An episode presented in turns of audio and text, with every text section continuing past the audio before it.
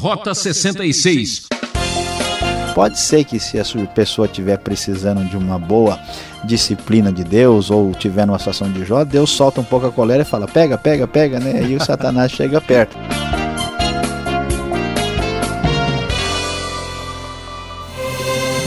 Que alegria saber que você está sintonizado no programa Rota 66. Uma trilha de sucesso e aventura passa por aqui. Estamos começando uma nova série no livro de Jó e hoje vamos para o capítulo 2. E o professor Luiz Saião apresenta o tema Perigo, Satanás está solto.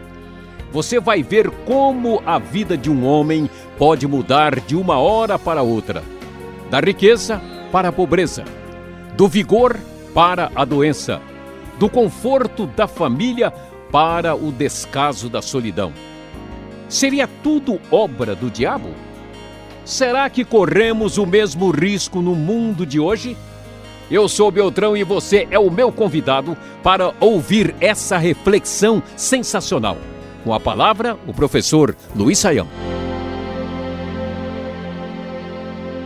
Rota 66, prosseguindo em nosso estudo no livro de Jó. E hoje nós vamos continuar estudando este livro fascinante e misterioso no capítulo de número 2. E atenção, atenção, o nosso tema será Perigo, Satanás está solto. Como nós vimos no primeiro capítulo, Satanás questiona a sinceridade de Jó. Será que Jó teme a Deus de verdade, será que ele vai manter a sua fé? Satanás, então, agora no capítulo 2, parte para a sua segunda tentativa de provar para Deus que Jó não tem um coração sincero, nem está firme em sua fé em Deus, e assim, o texto bíblico agora vai nos mostrar a segunda provação, a segunda prova que Jó vai enfrentar, porque Satanás insiste ou persiste em sua teoria. O primeiro versículo, conforme a nova versão internacional da Bíblia, nos diz que num outro dia os anjos vieram apresentar-se ao Senhor e Satanás também veio com eles para apresentar-se. O Senhor perguntou a Satanás de onde você veio. Satanás respondeu ao Senhor de perambular pela terra e andar por ela. Disse então o Senhor a Satanás, da mesma forma como aconteceu no primeiro capítulo, Satanás vai novamente insistir na insinceridade de Jó. O Senhor então pergunta: Reparou em meu servo Jó? Não há ninguém na terra como ele, irrepreensível e íntegro homem que teme a Deus e evita o mal. Ele se mantém íntegro, apesar de você me haver instigado contra ele para arruiná-lo sem motivo. Deus aqui mantém a ideia de que Jó é uma pessoa que consegue sustentar a sua fé. Deus fala em favor de Jó é algo muito impressionante Deus poder assim, vamos assim dizer, confiar na fidelidade de um dos seus servos.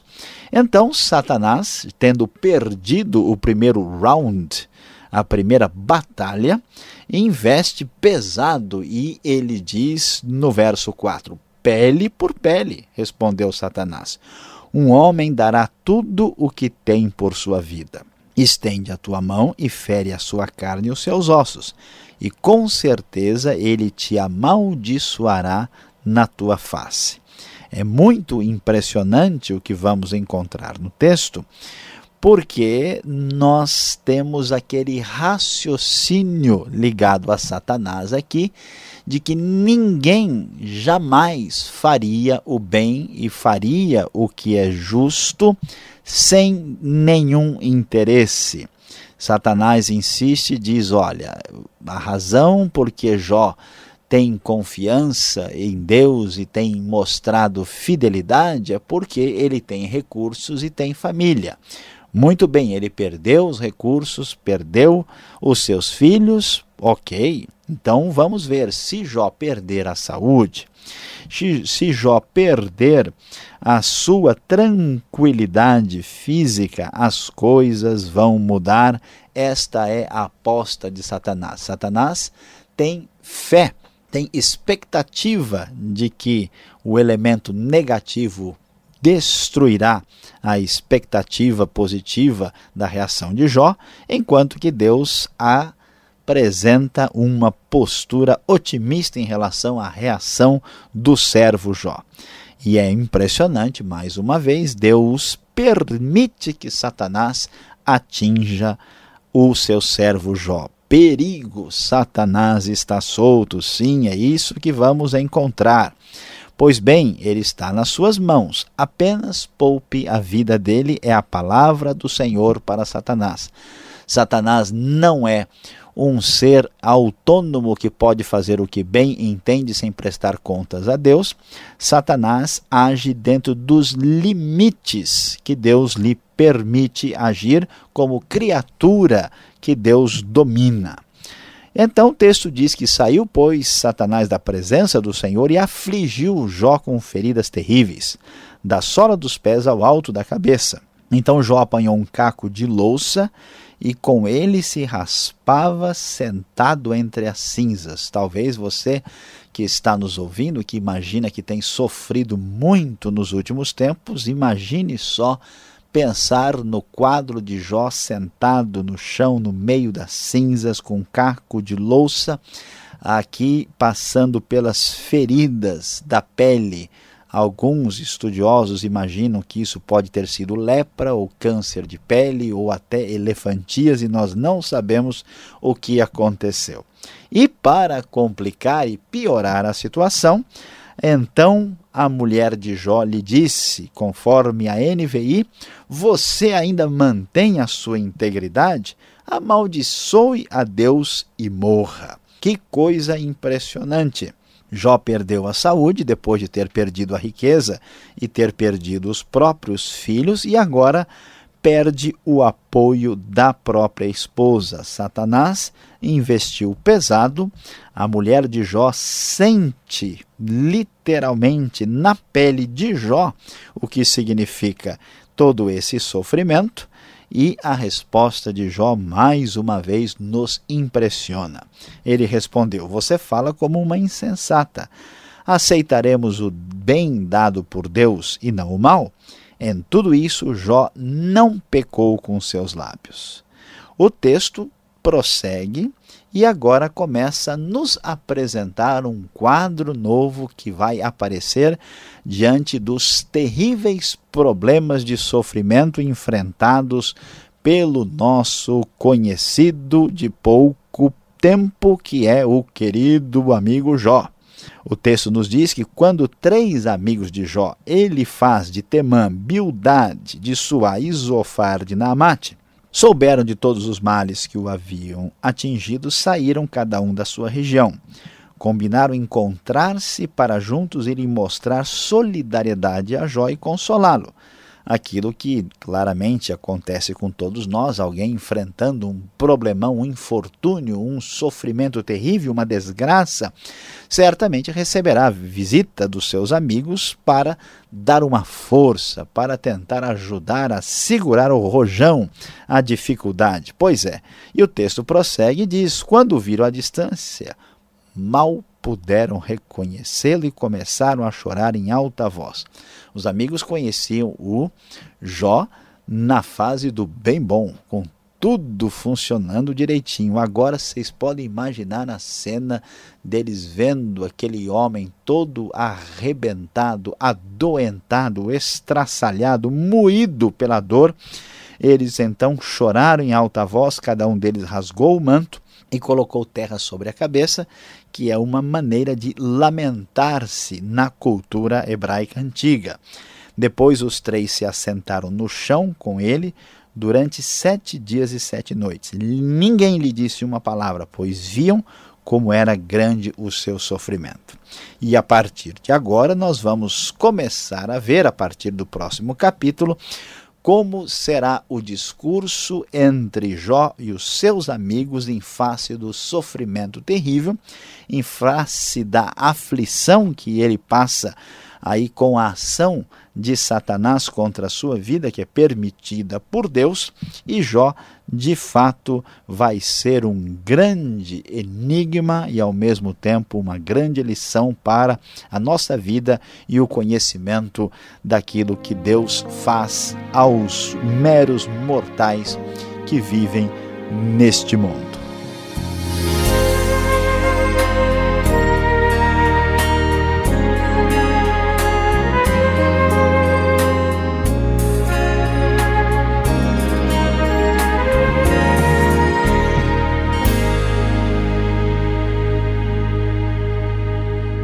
Esse é o programa Rota 66, o caminho para entender o ensino teológico dos 66 livros da Bíblia. Estamos estudando a Bíblia no livro de Jó, hoje no capítulo 2.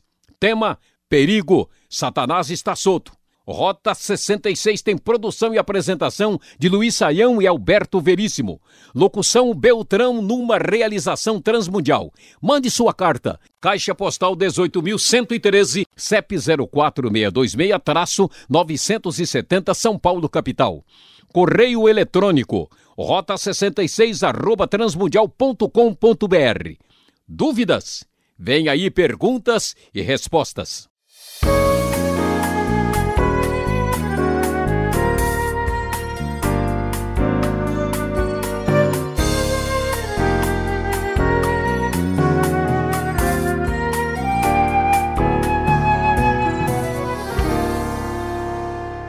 Você está estudando o livro de Jó aqui no Rota 66.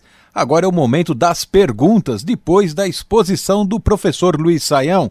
Professor Luiz Saião, capítulo 2. Esta série está começando e muitas perguntas também estão surgindo. Perigo, as perguntas e as dúvidas estão no ar. Primeira delas é: quem é de fato Satanás? E por que as pessoas imaginam ele como Senhor, como o Rei absoluto do inferno, o poder, o Rei das trevas? E olha, o curioso é que depois desse capítulo 2 eu não vou mais ver o nome dele neste livro.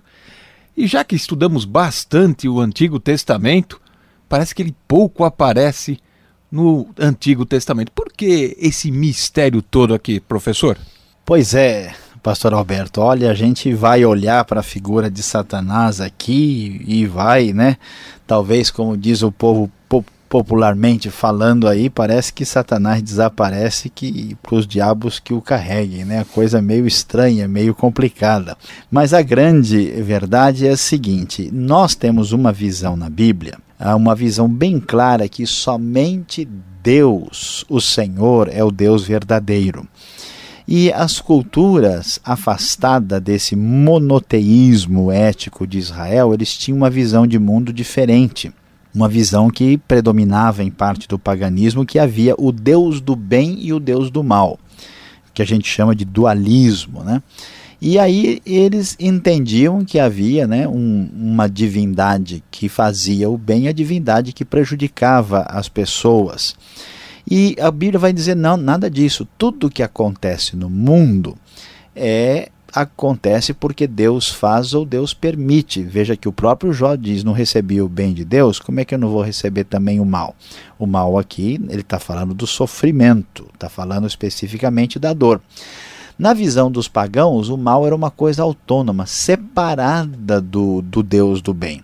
Então, quando as pessoas pensam em Satanás, é interessante, mesmo com influência da cristandade, eles imaginam Satanás como se fosse aquele deus do mal pagão. E, na verdade, não é essa a ideia que a Bíblia nos apresenta. Satanás não é rei do inferno, porque ele é apenas uma criatura. O que a gente pode dizer é que Satanás é como se fosse um cachorro bravo né, que ataca e assusta. Ele só vai até onde Deus permite, Deus mantém ele seguro na coleira, né? Pode ser que se a pessoa estiver precisando de uma boa disciplina de Deus ou tiver numa situação de Jó, Deus solta um pouco a colher e fala: pega, pega, pega, né? E o Satanás chega perto. Mas depois Deus sustenta e segura porque ele não tem essa autonomia. E ele vai desaparecer do livro a de Jó e do Antigo Testamento, porque a ênfase do Antigo Testamento não é sobre Satanás e os demônios, a ênfase é muito na ação de Deus aqui na terra. É interessante que Satanás aparece através da figura da serpente em Gênesis 3, vai aparecer em 1 Crônicas uh, capítulo 21, vai aparecer aqui no capítulo 1 e 2 de Jó e no livro de Zacarias. A grande verdade é que a figura e a discussão de Satanás aparecem em textos tardios do Antigo Testamento, já próximos do período do desfecho do Antigo Testamento, que a gente vai comentar com mais detalhes aqui no Rota 66. Mas espera aí, vamos falar um pouco mais sobre o poder de Satanás. Qual seria então esse limite? Já que você falou que ele está na coleira, será que a coleira é muito longa, né, essa cordinha aí? Satanás ele atingiu a saúde de Jó aqui no capítulo 2.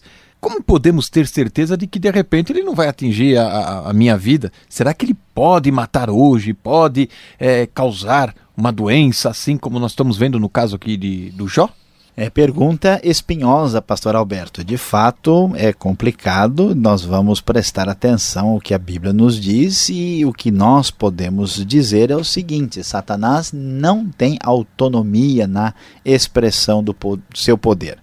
Ele é um ser angelical muito poderoso, muito forte, mas ele só pode agir até onde Deus permite. O surpreendente na Bíblia é que Deus usa o mal para finalidades boas e positivas. Deus não é o autor do mal, do pecado. Deus permite a liberdade dos seres criados que dão origem ao mal e ao pecado. Então, Satanás atingiu a saúde de Jó, mas veja bem que isso aconteceu mediante a a permissão divina. Então, jamais Satanás vai poder atingir ou atacar ou fazer nada que Deus não permita, não dê esta possibilidade né, com a sua própria permissão. Será que Satanás pode matar alguém? Infelizmente, isso é possível.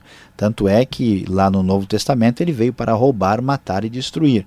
Quando uma pessoa está fora da aliança com Deus, quando uma pessoa não está dentro dessa relação com Deus que hoje nos é concedida através da pessoa de Jesus Cristo, essa pessoa está à mercê do ataque de Satanás e dos seus enviados.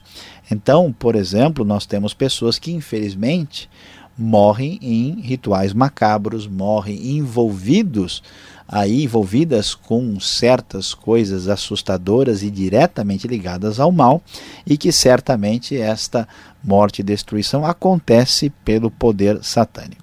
Eu já vi vários teólogos renomados, estudiosos da Bíblia, dizerem que este livro de Jó não é assim uma história uh, literal. Alguns dizem até fazem a sugestão de ser uma parábola. Por que então muitos questionam a sua historicidade aqui? Olha, pastor Alberto, aí nós temos que discutir a questão com bastante atenção. Porque o livro de Jó, de fato, é um livro um, um pouquinho diferente. Ele chama a nossa atenção, a maior parte do livro é escrita numa espécie de forma de lamento.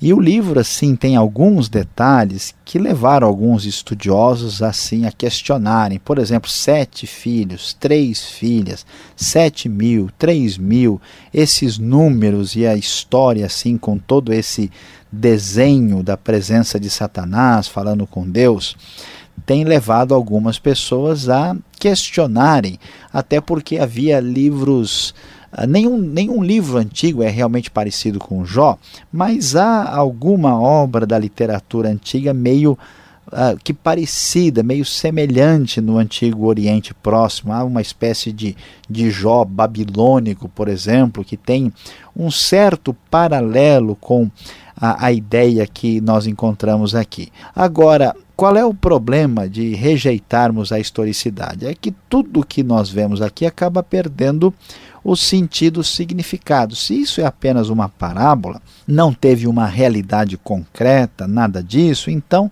na verdade, a coisa acaba se esvaziando ah, do seu significado real. E outra coisa, o texto faz questão de dizer, por exemplo, que ele vivia na terra de Uz, mesmo que nós não consigamos, assim, com bastante exatidão determinar, sabemos que essa terra fica do lado de lá do Jordão, na região como quem vai para a Arábia, para Edom, ou até depois de Edom. Nós temos amigos de Jó que têm nome, que têm aí a origem de onde eles são. Então, assim, as indicações é que há referenciais ah, históricos, geográficos suficientes para que a história seja entendida literalmente, ou pelo menos como um fato ocorrido. Então, colocar tudo como simbólico e parabólico é ir um pouco além do que o texto sugere para nós. Eu acho que a ideia não, não dá. Nós temos depois uh, o próprio Antigo Testamento, mais adiante em Daniel, e depois nós vamos ver também uh, no Novo Testamento a citação uh, da, da pessoa de Jó sendo tratada como uma pessoa de fato que viveu, né, entendida como um personagem histórico. Vale a pena mencionar a referência de Ezequiel, que cita né, Jó, e há também uma referência lá em, em Tiago capítulo 5. Portanto, é mais sensato admitir aqui a, a, a historicidade de Jó. Bom, falar de parábola no livro de Jó é pisar na bola, né? Agora, professor Saião, você comentou, falou aí sobre a, o livro literal e os fatos e a região. Será que podemos descobrir a data do livro com base nos nomes dos amigos de Jó? Dá para ter uma ideia mais ou menos da época em que tudo isso aconteceu? Pois é, pastor Alberto, nós mencionamos assim de passagem que a datação de Jó era algo complicado. E por que que é, tem uma complicação a mais? É de fato olhando para várias coisas, a gente vê o ambiente assim de Jó é um ambiente patriarcal. Nós vemos, por exemplo, que Jó vai viver uma quantidade de, de anos muito elevada, né? Ah, que também faz sentido nesse contexto mais antigo. Nós temos aí o nome do Elifaz, que é um nome ligado a Edom, inclusive Temã, né? era uma, uma cidadezinha de origem edomita que ficava lá perto do Mar Morto. Ah, temos a referência a Naamate, que nós não temos como a ter detalhes sobre isso, e o Suá, que é, aparece aí e, e é uma referência à Bildade, né?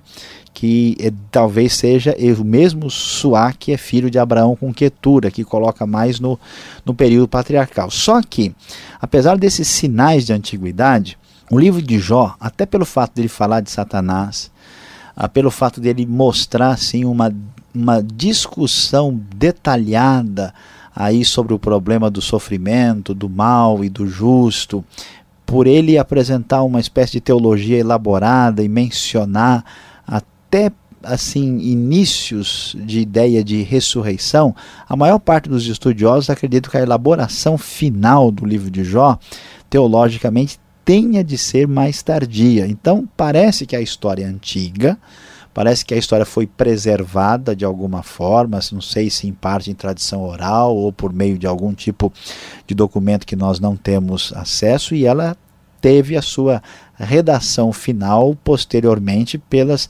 indicações que nós vamos encontrar no desenvolvimento do livro de Jó. O livro é, é um pouco estranho, tem sinal de ser muito velho e muito novo ao mesmo tempo.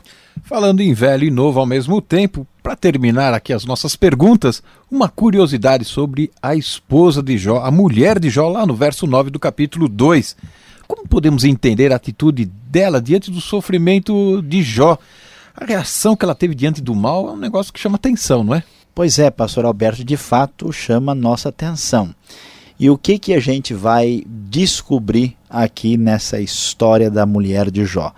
a história dela é uma história que mostra que, de fato, parece que só o Jó conseguia aguentar a situação que ele estava enfrentando. E aqui nós temos esse dilema, né? A ideia, ó, tá vendo que ninguém vai aguentar o sofrimento e vai amaldiçoar Deus? E o Jó resiste até, é, até o final, mas a mulher, né, aqui mostra a família de Jó sendo atingida, os filhos já morreram, agora a própria mulher, que você pode estar na pior situação, mas quando a pessoa do seu lado te sustenta, é uma outra coisa. A própria mulher diz: Ó, não tem condições, amaldiçoa amaldiçoe Deus e morra, é o que ela diz para ele. Jó diz, ó, o seu pensamento é de uma insensata, que é assim, uma pessoa sem Deus como um raciocínio de um pagão. Nós recebemos o bem, por que não receber ah, o mal? A mulher, não há nenhum sinal que ela falou por inspiração satânica, mas o desejo dela coincide com a intenção de Satanás. Quer ver que ele vai amaldiçoar Deus?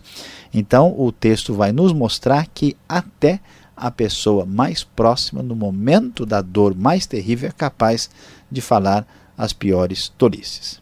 Obrigado, Saião. Agora eu estou pegando gosto e quero ler de novo o livro de Jó. Faça você o mesmo. Mas eu convido você agora a ficar mais um pouco, temos uma palavra especial para você.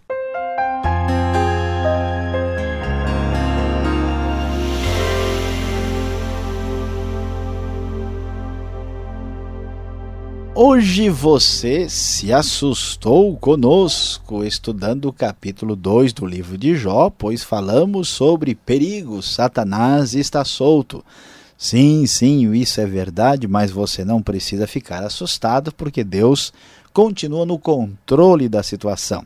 E é isso que vimos no capítulo 2, que apesar do sofrimento e da tribulação do nosso amigo Jó, Deus está no controle e Deus tem os seus planos.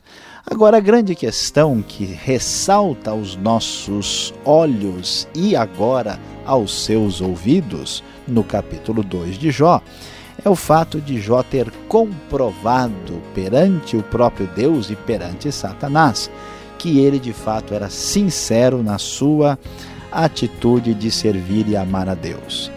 Hoje à noite, antes de pôr a cabeça no travesseiro, diga para você mesmo: será que eu sou sincero ou sou interesseiro?